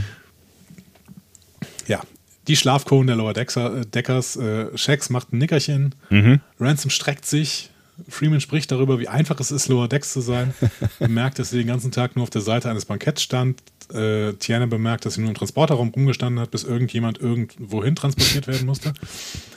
Was uns die Frage aufwirft, was hat O'Brien eigentlich fünf Jahre lang auf der Enterprise gemacht? Ja, wahrscheinlich, wahrscheinlich Rückenschellen vom Stehen. Ja, Ransom fragt sich dann sogar, warum habe ich mir überhaupt die Mühe gemacht, aufzusteigen? Ja, Freeman sagt, ja, stimmt schon, die beengten Duschen und die begrenzte Auswahl des Replikators, äh, kleiner Preis für einen einfachen Job. Ja. There's only one slice of pizza at a time. Ja. Das ist doch total sinnlos, immer noch. Gut, aber äh, komm. Sprechen wir nicht drüber, am Ende dieser Folge wird es ja auch aufgelöst. Ähm, Tiana sagt dann, ja, ich mag sogar diese engen Kojen hier ja, und kuschelt sich dann an Shax ran, da geht ja immer noch was Offensichtlich. bei den beiden. Ähm, sie ruhen sich alle in ihren Kojen aus, aber dann kommt roter Alarm und Tiana wird auch erstmal von Shax quasi aus, aus dem Hochbett geschmissen. Ja. Ähm, sie gehen also in einen Holopod und beginnen dann einen Test mit einem Klingonenangriff. Finde ich übrigens sehr seltsam, so ein äh, Test mit einem Klingonenangriff. Jetzt, wo die Klingonen Freude sind, äh, Freunde sind, wirkt so ein Szenario doch irgendwie strange, oder? Ja, die waren ja auch selber irritiert. Die haben gesagt, so, ja, Klingonen, ja, pff, äh, hm, okay. So, ne? Ja, wobei Freeman schon wieder sich, sich, sich ziemlich sicher ist. Ne? Das kriegen wir schon geregelt irgendwie. Ja. Sie sollen auf jeden Fall ihre Kommandanten unterstützen und Anweisungen von einem dieser Kommandanten Kisten im Frachtraum stapeln. ähm, Ja, es, ja, ja. Ja, Es ist, es ist, äh, es ist halt, es ist halt die Absurdität, äh, die man halt auch immer mal wieder findet in, äh, in Star Trek, ne? Ja, genau. Also während eines Angriffs Kisten zu stapeln, macht irgendwie keinen Sinn. Ja. Ne? Ähm, es ist auch immer schwieriger, weil jedes Mal irgendeine äh, Erschütterung durch das Schiff geht und dann wieder so eine Kiste runterfällt. Und diese Kissen halt auch irgendwie blöde sechseckig eckig, äh, sind. Ne? Das wird ja auch, äh, ich weiß nicht, wer es bemerkt. So, warum war, völlig bescheuerte Form zum Stapeln halt irgendwie. Ne? Ja, Shax, glaube ich, sagt's. Und, Ja. das ist, und er hat recht. Ja.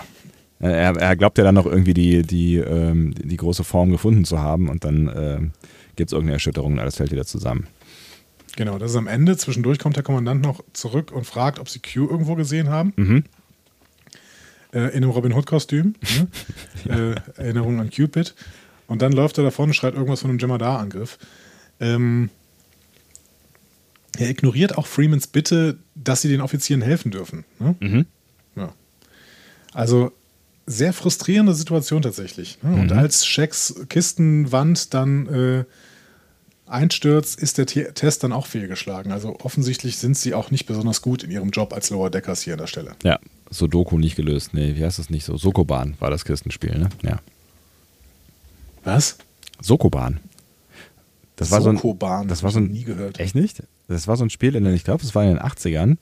Ähm, und da ging es darum, Kisten zu verschieben, so zu verschieben, dass ich weiß nicht mehr genau warum, war. Ich glaube, es ist um Ausgang, ähm, um Ausgang entstehen zu lassen irgendwo. Ist das das verrückte nicht. Labyrinth? Nee, jetzt, Google mal Sokoban, dann weißt du, was ich meine. Sokoban. Mhm. Wie wird das geschrieben? Sokoban. So wie man spricht mit K, glaube ich sogar. Ach, das ist ein Computerspiel. Ja, ja.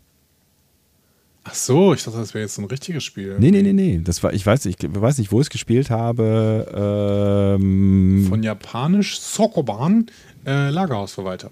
Siehst du? Ich glaube, auf, auf, auf dem PC habe ich das damals gespielt. Ich weiß es nicht mehr. Keine Ahnung. Möglich. Ja. Ach, guck mal, man kann das immer noch spielen. Man kann das jetzt. Und es gibt eine Online-Variante mit JavaScript. Äh, so. Ja. Andi ist los für den Rest der hier- Folge. Ich nicht jetzt hier. Geborene so- Lower Decker. Ja. Ja, Test fehlgeschlagen, wie so viele Tests. Ähm, Und für den Abschlusstest der Besatzung wird auf der Brücke dann eine gemeinsame Übung zwischen den leitenden Offizieren und der Besatzung der äh, Lower Decks simuliert. Ja. Ähm, die sind alle nicht so richtig äh, gut gelaunt, Mhm. weil sie ja alle ihre Tests irgendwie vermasselt haben und Baumler ist überhaupt nicht da. Ähm, aber sie freuen sich dann, als sie den Auftrag hören, ne, zumindest freuen sich die Lower Deckers, weil sie dann natürlich äh, hier Brückenoffiziere wirklich mal sein können. Ne? Und sie sollen die Cerritas vom Space Dock äh, stehlen, um äh, Spock vom Planeten Genesis zu retten. Ne? Ja, aus äh, Search for Spock. Ähm, Search of Spock? Search for Search of, ne? Search of Spock. Search for Spock? Search for Spock. Die Suche nach Mr. Spock. Ja. Search for Spock wahrscheinlich. Search of, er geht bei. Search for Spock, ja, genau. Ähm, Mariner, Mariner übernimmt den Kommandosessel, äh, lässt sich von Ransom erstmal einen Kaffee bringen, ähm, bevor sie Freeman dann anweist, aus dem Raumdock rauszufliegen. Dann steht Shax aber nach halber Strecke auf und beginnt sich zu strecken, weil sein Rücken vom Schlafen in den beengten Quartieren äh, der Lower Decks schmerzt.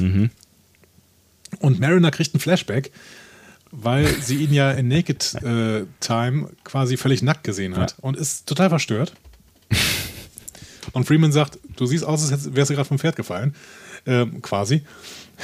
Und ähm, Mariner sagt, das ist äh, ungehörig, was du hier machst.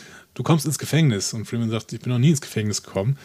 Äh, auf jeden Fall streiten sie sich und das führt dann dazu, dass das Schiff mit den Raumtüren kollidiert und der Test fehlschlägt. Ja, ordentlich. Ne? Respekt. Also das, ne, das heißt ja dann auch irgendwie eine kurze Zeit später, das hat noch nie jemand geschafft und das ist natürlich auch wirklich absurd, dass das passiert. So, aber gut. Gut, aber ich, meine auch, dass das im, im Film, wir werden den Film ja demnächst nochmal sehen, wahrscheinlich irgendwann. Meinst Ähm, Ja, ich glaube. Aber ich meine, dass es im Film auch ein Thema war mit diesen Space Dock Türen. Ich meine, da haben die auch drüber gestritten. Hm, kann ich mich nicht dran erinnern. Aber das heißt gar nichts. Naja. Also es ist auf jeden Fall der nächste Film, den wir besprechen. Ja, wahrscheinlich, wenn wir chronologisch vorgehen, was irgendwie auch ein bisschen Sinn ergibt, ja, dann, ähm, ja. Mal gucken, wann. Ja, das, auch das hängt davon ja. ab, von dem, was du am Anfang gesagt hast. Äh, ne? äh, so äh, von wegen, wie wir hier weiter vorgehen in diesem Podcast. Aber das, ähm, all das, all das, das werden wir sehen. Wir werden es einfach, wir werden es sehen, wir werden es fühlen, wir werden es machen und damit ist gut. Exakt. Wir sprechen jetzt mal weiter. Später in der Lounge sitzen Freeman und Mariner an der Bar, trinken einen Drink, äh, sind verstört, dass sie es nicht mal aus dem Space Dock geschafft haben. Ähm, und entschuldigen sich irgendwie beide. Ne? Ja. Weil die merken, ja, wir haben irgendwie nicht gecheckt, dass die Pflichten von dem jeweils anderen anstrengend sind. Ja. Ja, das ist der Moment der Erkenntnis. Ne? Das, ist, das ist dann so dieser, dieser, der erste Weg zur Auflösung des Konflikts, der im Teaser behandelt wurde. Ist das quasi The Apple, der Moment der Erkenntnis? Oh, guck mal. Guck mal, auch ich kann Star Trek-Anspielungen reinbauen in diesen Podcast. äh, und biblische. Ja, aber das liegt nur daran, dass Star Trek schon einen Bibelverweis äh, in diese TOS-Episode ja. gemacht hat, The Apple. Ähm, ja, genau. Also sie freuen sich dann auch, ey, ja, jetzt haben wir es gecheckt, was hier eigentlich der Plan war von dieser äh, Offizierin. Und dann gehen sie auch zu Jems Büro und sagen, hey, wir haben es rausgefunden, äh, deine Tests waren ja nur geda dazu gedacht, die Crew näher zusammenzubringen und jetzt haben wir mehr Empathie und Wertschätzung füreinander und alles ist super. Und Jem, nein, ihr habt alle nicht bestanden, ihr werdet auseinandergerissen, die ganze Crew wird hier auseinandergerissen. Ähm, und Tja. darin bestand auch Jems äh, eigentlicher Zweck dieser Übung, denn ähm, diese Übungen sind so leicht, von, also eigentlich von den Besatzungen anderer äh, Schiffe auch alle bestanden worden, dass die Sternflotte angefangen hat, die Notwendigkeit des Jobs von Yem äh, in Frage zu stellen. Und deswegen hat sie sich die Cerritos ausgesucht, wo mhm. sowieso viel nicht funktioniert, ne, wo irgendwelche Ensigns auf irgendwelchen Pla ähm, Satelliten zurückgelassen werden und hat die Tests manipuliert, damit sie noch härter sind, um der Sternflotte zu zeigen, diese Übungen sind immer noch notwendig.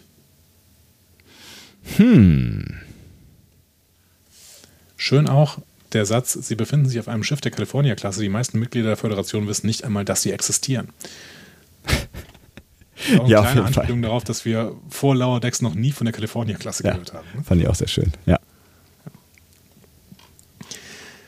Ja, und Freeman versucht jetzt zu handeln. Ne? Versucht jetzt die Crew äh, per Durchsage nochmal dazu zu bringen, mehr Übungen zu machen, die Punktsätze zu verbessern. Aber da die gesamte Crew aufgrund ihrer fehlgeschlagenen Ergebnisse aus den Tests ausgeschlossen wurde, können sie nichts mehr tun, um sie zu verbessern. Außer. Und ja, ja außer, genau.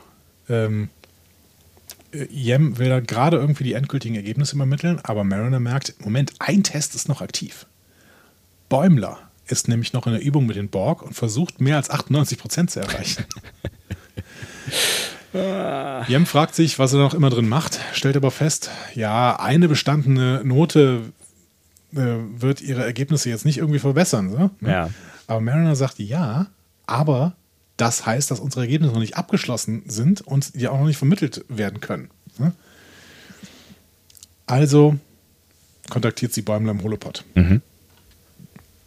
Der ist gerade wieder dabei, die Übung zu beenden. Er hat endlich die perfekten 100% erreicht. Er hat äh, größte Teil der Borg-Crew gerettet, die Borg-Königin im Schach besiegt und ihr Einfühlungsvermögen gelehrt. ah, mega gut, ja. ja.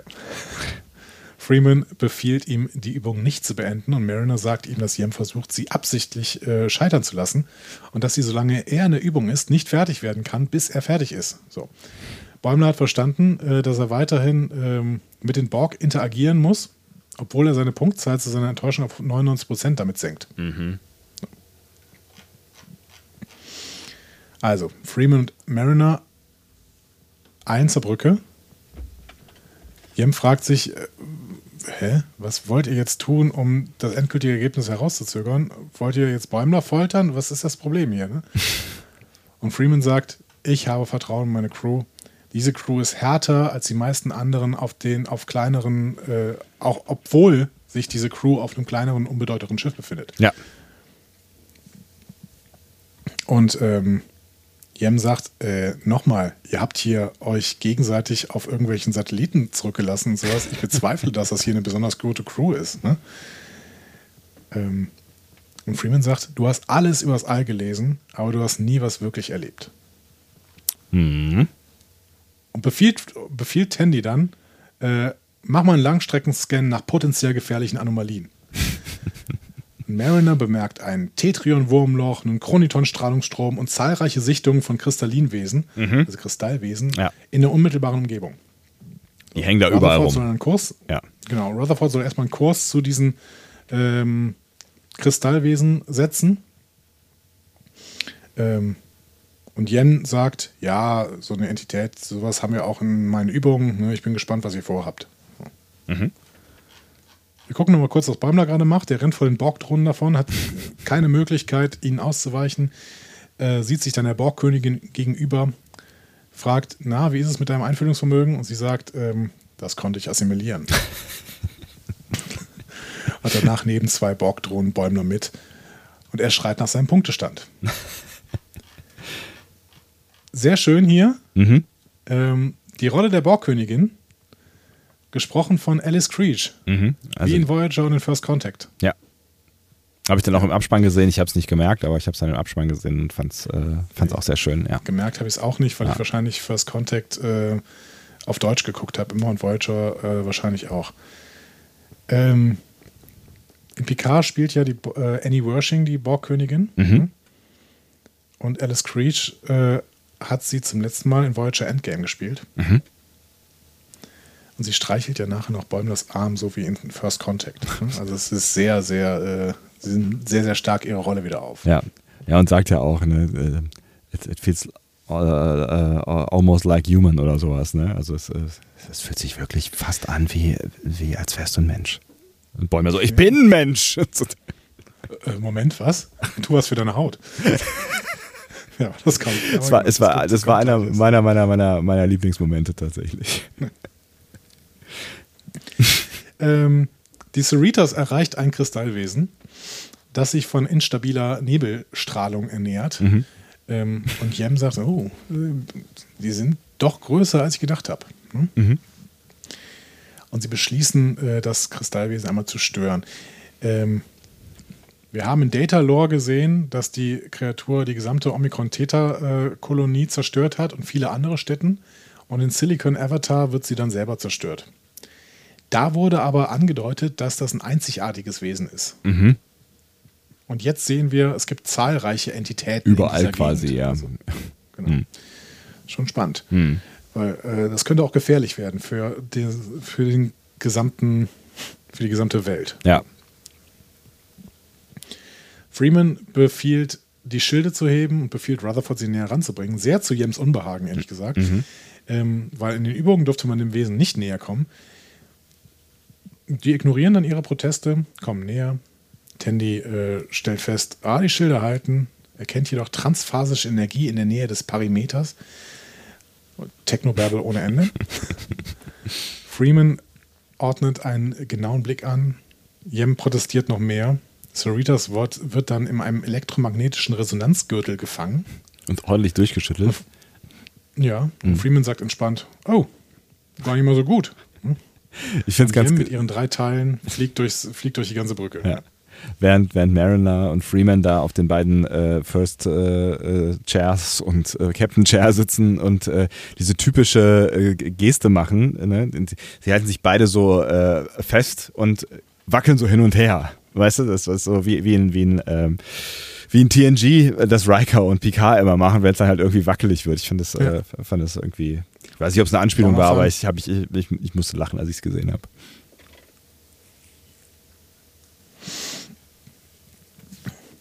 Ja. Ähm, zurück im Holopod. Bäumler ist an den Tisch geschnallt und erschrickt, als die Borgkönigin auf ihn zukommt und ihm sanft auf die Haut bläst, wie eben schon beschrieben. Ja. Und dann kommt diese Nummer mit, äh, du bist ein Mensch, ne? Ja. dann solltest du mehr Wasser trinken, deine Haut ist in keinem guten Zustand. Ja. Du bist, Und, so blass, ähm, Alter.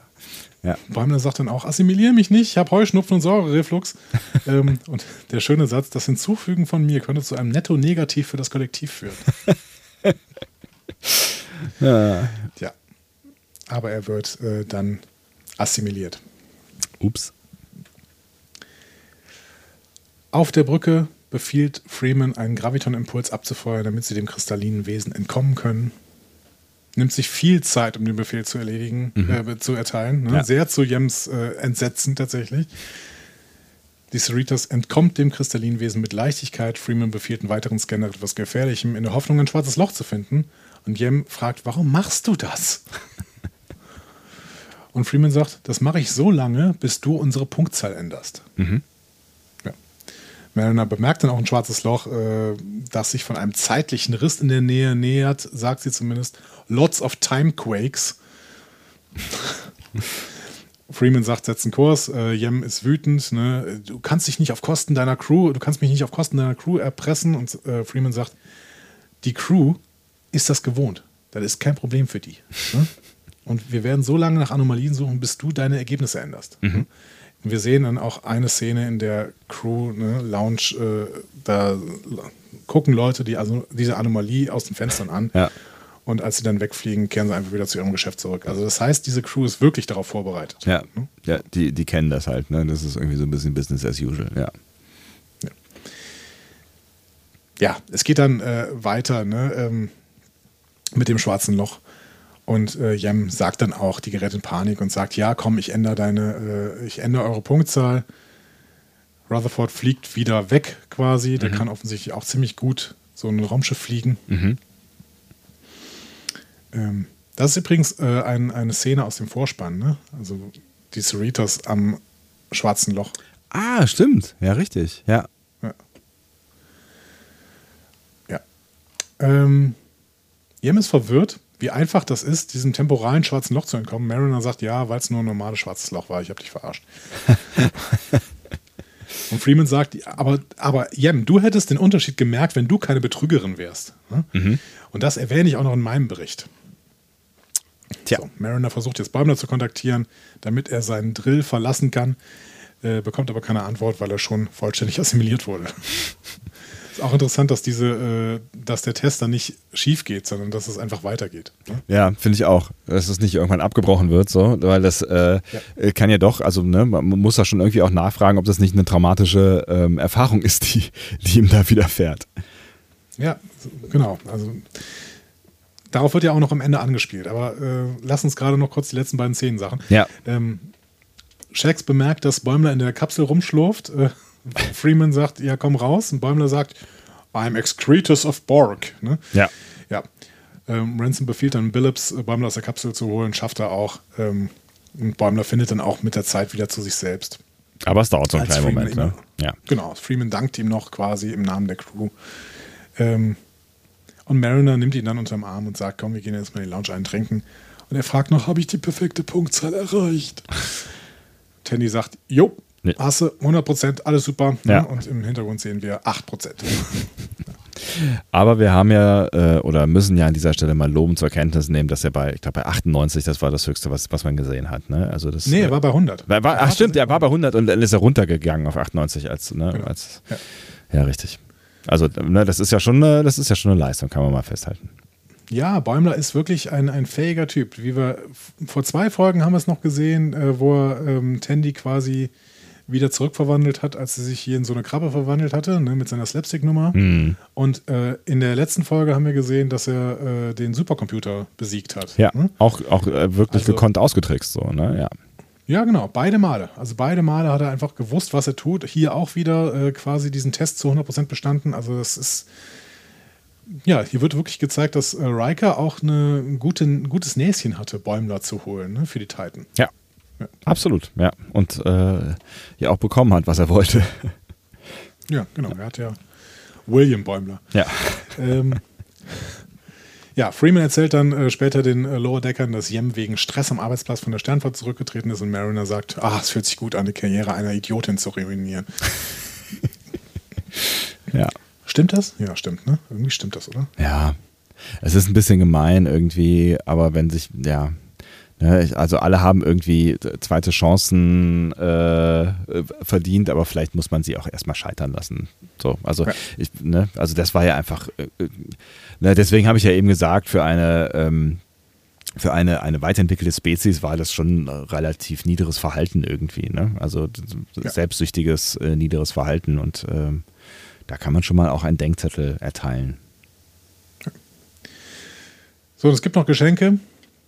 Shax und Tiana schieben einen neuen Replikator in die Messehalle, äh, mhm. der mit den Menücodes der leitenden Offiziere programmiert ist. Juhu. Weil sie glauben, die Besatzung der Lower Decks ist ständig Gefahren ausgesetzt und hat dementsprechend noch besseres Essen verdient. Also endlich Pesto, ne? wie Tandy dann auch sehr schön ja. sagt. Finally, ja. Bäumler fragt noch, ob er äh, Hummer, Macaroni und Cheese äh, mit der panierten Oberfläche äh, bekommen kann. Und Shaq sagt, haha, die Borg haben dir alles genommen, nur nicht deinen Appetit. und alle lachen. Ja. Und Bäumler beendet die Episode mit einer absoluten Frechheit. Er sagt nämlich, sie haben alles genommen, was ich war. Und das ist natürlich wirklich eine absolute Frechheit. Das ist nämlich Picards Satz äh, gegenüber seinem Bruder in Family. Ja. Also das ist eine, eine, eine, absolute Frechheit, dass das hier geno genommen wird. Und es ist natürlich, es ist halt eine, eine, eine also das, mir ist das gar nicht bewusst gewesen, aber es, jetzt, wo du das sagst, ist es natürlich eine wahnsinnig bedeutende Szene irgendwie. Ne? Es ist eine, eine der wenigen Szenen, in der sich Picard ähm, sowas wie öffnet. Ne? Ja, eben. Ja. Deswegen, also absolute Frechheit, dass das hier äh, für einen müden Gag benutzt wird. Ja, das stimmt. Naja. Gut, und damit sind wir am Ende. Damit sind wir am Ende. Speedrun. Speedrun, was sagen wir jetzt? Ähm, ich kann eigentlich nicht viel mehr sagen, als dass es wieder eine dieser Folgen ist ähm, und zwar eine dieser ne, aus, dies, aus diesem letzteren Kern und du hast ja eben gesagt, du willst mit mir da gleich nochmal drüber diskutieren oder zumindest äh, mhm. nochmal vielleicht anders betrachten. Aber ich finde, es ist wieder eine dieser letzteren Folgen, die ähm, natürlich Anspielungen haben und natürlich auch äh, teilweise abgedreht sind, aber nicht so abgedreht. Also ich finde, es ist wieder so eine, eigentlich ist es eine klassische, mehr oder weniger klassische TNG-Folge plus ähm, gutem, gutem Witz so. Und deswegen habe ich sie, habe ich sie wieder sehr gerne geguckt, weil es eine Folge war, die wirklich Handlung hatte. Ähm, die, jetzt vielleicht nicht so, so total viel für Character Building getan hat wie die in den Folgen davor, aber das fand ich jetzt auch gar nicht so nötig. Ähm, ich habe viel Spaß mit diesen ganzen Missionen gehabt, äh, auch wenn ich vielleicht nicht jede Anspielung äh, verstanden habe. Ähm, es waren wirklich sehr nette Gags drin und ähm, ich, kann, ich kann nur sagen, sie machen aus meiner Perspektive ähm, da weiter. Es ist jetzt vielleicht nicht, das ist jetzt, ne, es ist vielleicht jetzt nicht die, die absolute Wahnsinns-Highlight-Folge, aber es ist eine, es ist eine gute Folge auf einem guten Niveau, die ich ähm, wirklich gerne geguckt habe. Mhm. Mhm. Du siehst es anders. Ja, ein bisschen. Aber das, äh, also ich möchte erstmal wieder ansprechen, was wir schon öfter mal angesprochen haben, ja. nämlich Rezeptionshaltung. Rezeptionshaltung ist total wichtig bei dem Bewerten einer Folge und beim Ersteindruck. Ähm, vielleicht war ich ein bisschen zu müde, als ich diese Folge gesehen habe oder sowas, aber ich habe mich echt, ich war echt nicht so richtig hooked bei der Folge irgendwie und hm. habe mich selber dabei erwischt, wie ich kurzzeitig auch gedanklich abgeschwiffen bin oder sowas und die Folge hat mich ein Stück weit verloren. Ähm, also ja, ist, mir, gar nicht passiert. Ich war tatsächlich auch ja. rotzemüde. Ne? Ich, ich habe mhm. äh, das, das gemacht, was man nie machen sollte, nämlich eine Doppelschicht. Und ähm, habe dann abends noch irgendwie gedacht, ja komm, irgendwie irgendwas Schönes jetzt noch, äh, guckst, guckst du die Folge jetzt noch an. Und ähm, mich hat sie tatsächlich bekommen. Also ich, aber ich bin, ich bin natürlich auch näher dran an TNG und dem TNG-Gefühl. Und das TNG-Gefühl, finde ich, äh, das vermittelt, vermittelt äh, diese Folge oder diese Serie jetzt doch immer mal wieder so. Und ähm, mhm. es, es fühlte mich wieder so ein bisschen an wie, äh, für mich wieder so ein bisschen an wie nach Hause kommen. Aber du hast schon recht, also das, es hängt mit, total mit total vielem zusammen. Ich habe vielleicht jetzt auch genau das reingelegt äh, in diese Folge, was, was ich gerne gehabt hätte, nämlich die Ablenkung und ein bisschen Freizeit und ja. Spaß und genau das hat sie mir gegeben. Ja, das soll es ja auch bieten. Ja. Ne? Und das, das soll es ja. ja. auch bieten. Ich habe nur das Gefühl, dass diese Folge wirklich einen sehr, sehr einfachen Weg gegangen ist, um zu sagen, okay, wie, wie schaffen wir es, möglichst viele Anspielungen reinzupacken? Ähm, wir äh, lassen einfach die Crew irgendwelche alten Abenteuer durcherleben und die finale Auflösung fand ich dann doch relativ schwach irgendwie, dass Freeman einfach Jem so lange erpresst und die Crew das auch, dass das für die Crew alles überhaupt kein Problem ist, für die Crew auf diesem völlig unbedeutenden Schiff, das fand ich ja dann alles irgendwie ein bisschen unpassend. Also es ist jetzt, ich fand das vieles, vieles, was da gelaufen ist, nicht so richtig charakterkonform. Mhm. Ich glaube, auch Mariner hätte sich besser schlagen müssen bei den, äh, bei den äh, Nummern da, weil Mariner ist eine sehr, sehr fähige Offizierin. Ja, und das stimmt natürlich. Und Tandy sind das eigentlich auch. Das ist, äh, also, ja, finde ich ein bisschen schwierig. Aber die, die Missionen waren die- ja auch unfair angelegt. Ne? Das hat sie ja schon gesagt. Ja, die waren Dings, sie. Ne? Genau. Ja. Also insofern ähm, sind sie vielleicht auch so ein Stück weit zum Scheitern verurteilt gewesen. Ja, kann schon sein. Genau, das sagt sie ja auch später, aber trotzdem, dass sie so übel versagen, weiß ich auch nicht. Und ähm, die Cerritos Crew nimmt das nicht alles so hin, wenn die gerade mal ein paar, durch ein paar Kristallwesen fliegen, die im Endeffekt noch nie gesehen worden sind, beziehungsweise einmal gesehen worden sind. Das war ein tierisches Problem für den gesamten Quadranten und das Ding hat ganze Planeten ausgelöscht. Ne? Also, ja, ich fand es ein bisschen schwierig im Gesamtkontext und äh, ein bisschen nach den Low-Hanging Fruits gegriffen irgendwie. Also wie hier wieder sehr, sehr viele Anspielungen. Das haben sie natürlich am Anfang auch gemacht, ne? In Keishon zum Beispiel, dass sie, also Keishon is Eyes Open, dass sie irgendwie sagen, okay, wir nehmen den schnellsten Weg zu ganz, ganz vielen Anspielungen, wir gehen in ein Museum eines Sternflottensammlers. Ja, ne? ja, klar. Ja. Aber ähm, das fand ich dann im Endeffekt von der Handlung her dann doch überzeugender und da habe ich dann wirklich auch mehr Spaß gehabt, diese kleinen Anspielungen alle zu finden, als hier. Also für mich die schwächste Folge dieser Staffel. Ja, da sind wir nicht, da sind wir nicht beisammen. Ich war, also, ne, klar ist, ist die Idee, ähm, da äh, ähm, diese, diese Mission zu nehmen, ähm, ist, ist vielleicht äh, eine, eine einfache Idee, äh, um, um äh, halt Anspielungen hineinzubringen.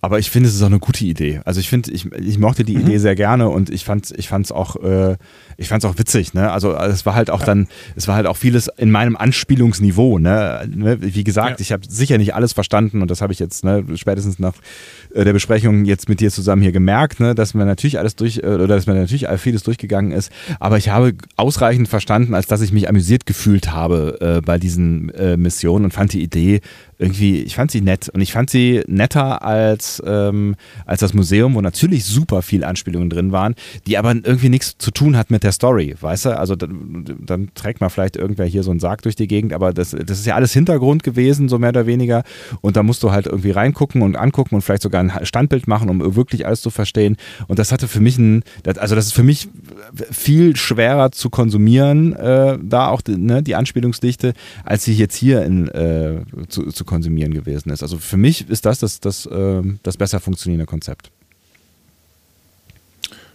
Okay. Agree to disagree.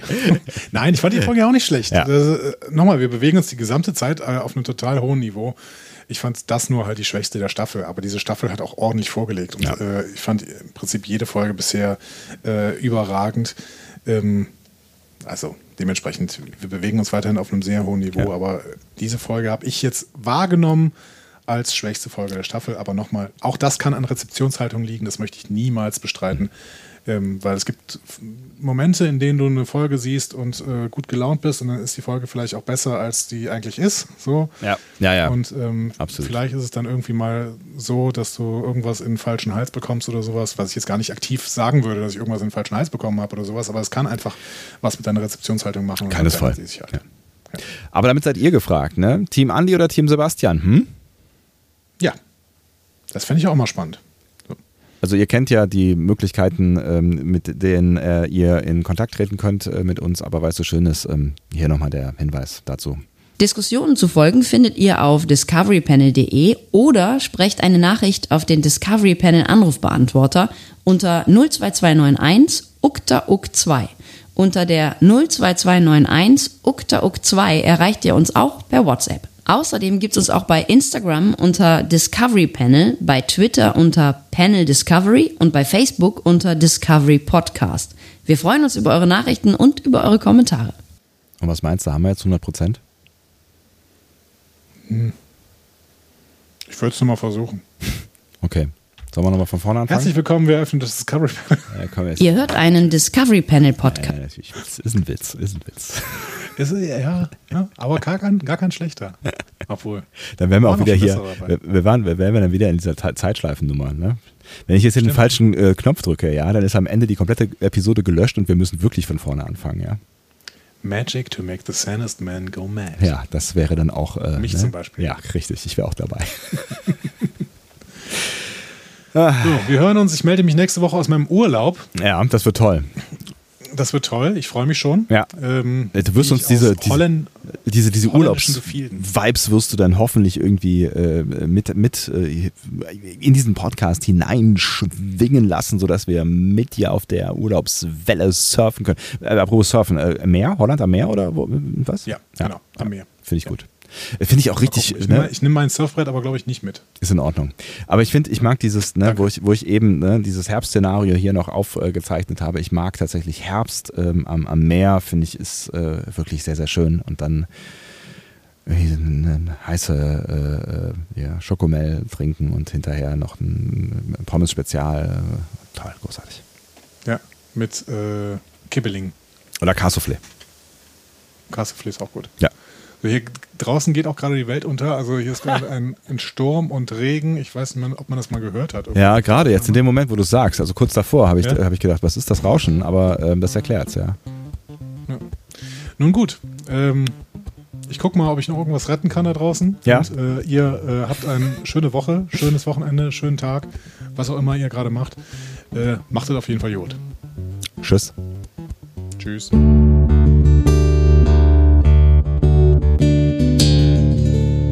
Mehr Star Trek Podcasts findet ihr auf discoverypanel.de. Discovery Panel. Discover Star Trek.